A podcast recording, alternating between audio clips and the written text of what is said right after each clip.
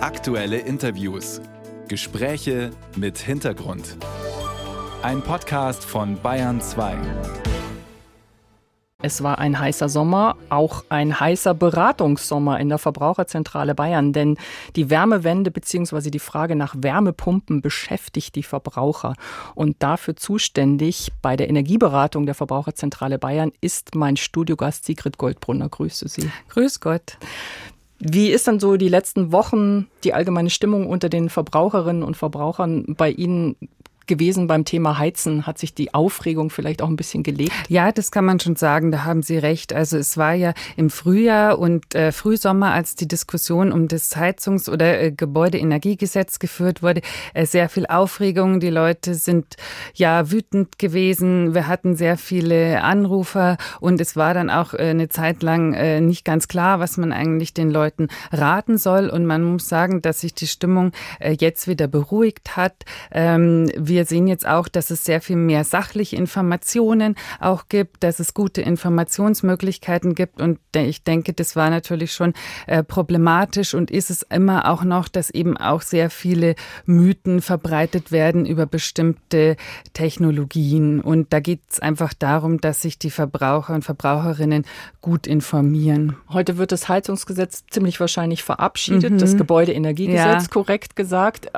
hat sich jetzt bei Ihnen auch schon ein klareres Bild damit auch äh, herauskristallisiert, was denn da in Anführungsstrichen zu tun ist in den Heizungskellern? Also in den Heizungskellern ist natürlich sehr viel zu tun. Gerade in Bayern ist es so, dass 70 Prozent der Eigentümer mit Öl und Gas heizen. Und äh, das Ziel Deutschlands ist ja, dass wir bis 2045 klimaneutral heizen. Das heißt, es ist noch einiges zu tun. Jetzt war es so, dass in diesem Jahr natürlich sehr viele Leute Leute nochmal die Gasheizung ausgetauscht haben. Und bei den ja derzeitigen Lebenserwartungen kann man vielleicht so sagen, der Gasheizung gehen wir davon aus, dass die dann noch 15, 20 Jahre laufen. Wir haben aber auch gesehen, dass eben sehr viele Leute auch eine Wärmepumpe eingebaut haben. Und ähm, für uns äh, ist es aber so, dass wir dann äh, durchaus dazu raten, sehr genau zu prüfen, äh, ob nicht eine Wärmepumpe auch in einem älteren, unsanierten Gebäude Sinn macht. Wir gehen eigentlich eigentlich davon aus, dass ähm, man einfach genau beachten muss, was sind meine Investitionskosten, also was muss ich für die Anschaffung bezahlen, wie wird die gefördert und was habe ich da für Betriebskosten. Und da ist die Wärmepumpe schon meistens im Vorteil. Wenn Sie vielleicht mal so einen Entscheidungsleitfaden geben könnten für Einfamilienhausbesitzer, mhm. gibt es paar so Kriterien, wo man sagen kann, da würde sich eine Wärmepumpe lohnen oder da vielleicht eher nicht? Also so ein Kriterium, was man selbst auch ausprobieren kann. Bei der Heizung hat man ja eine sogenannte Vorlauftemperatur, wie eben dieses warme Wasser in die Heizkörper reinläuft. Und man kann selber ausprobieren, wenn diese Vorlauftemperatur, wenn ich die selber auf, sagen wir mal, zwischen 50 und 55 Grad einstelle und es wird dann bei mir noch warm, dann kann ich das auch mit einer Wärmepumpe betreiben. Also das ist so eine Faustregel.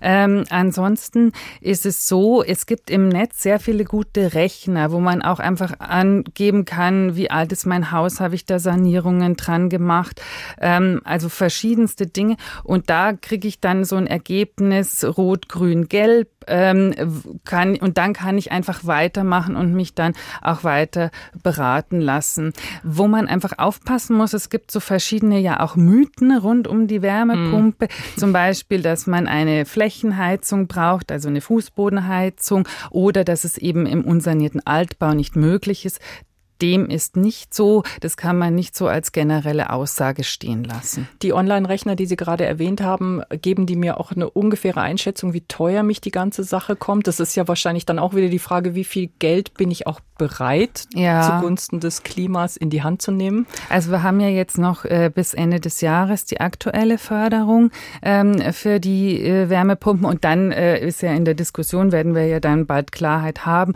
gibt es ja auch eine weitere Förderung. Das heißt, ähm, dass sich die Anschaffungskosten für eine Wärmepumpe im Gegensatz jetzt zur Gasheizung ähm, auf alle Fälle dann amortisieren werden mit den Betriebskosten, weil man mit einer Wärmepumpe in der Regel viel geringer geringere Betriebskosten hat als jetzt beispielsweise mit einer Gasheizung. Bei einer Gasheizung muss man einfach ähm, damit rechnen, beziehungsweise das steht fest. Es gibt ab nächsten Jahr eine CO2-Bepreisung. Ähm, die wurde jetzt wegen der Krise ausgesetzt und diese CO2-Bepreisung wird äh, stark ansteigen, auch in den folgenden Jahren. Und das heißt, dass das Gas als Energieträger einfach sehr viel teurer wird. Beim Gas ist noch äh, des Weiteren äh, zu bedenken, dass wir einfach nicht wissen, wie sich die Gaspreise entwickeln werden.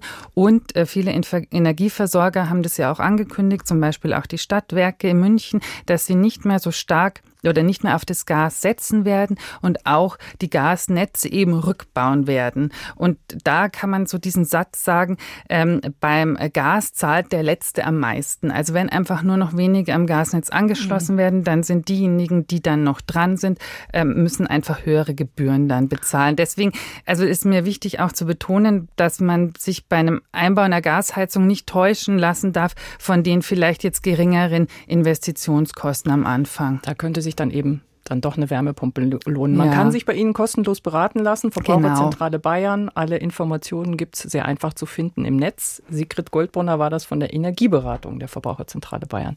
Danke für die Informationen. Bitteschön.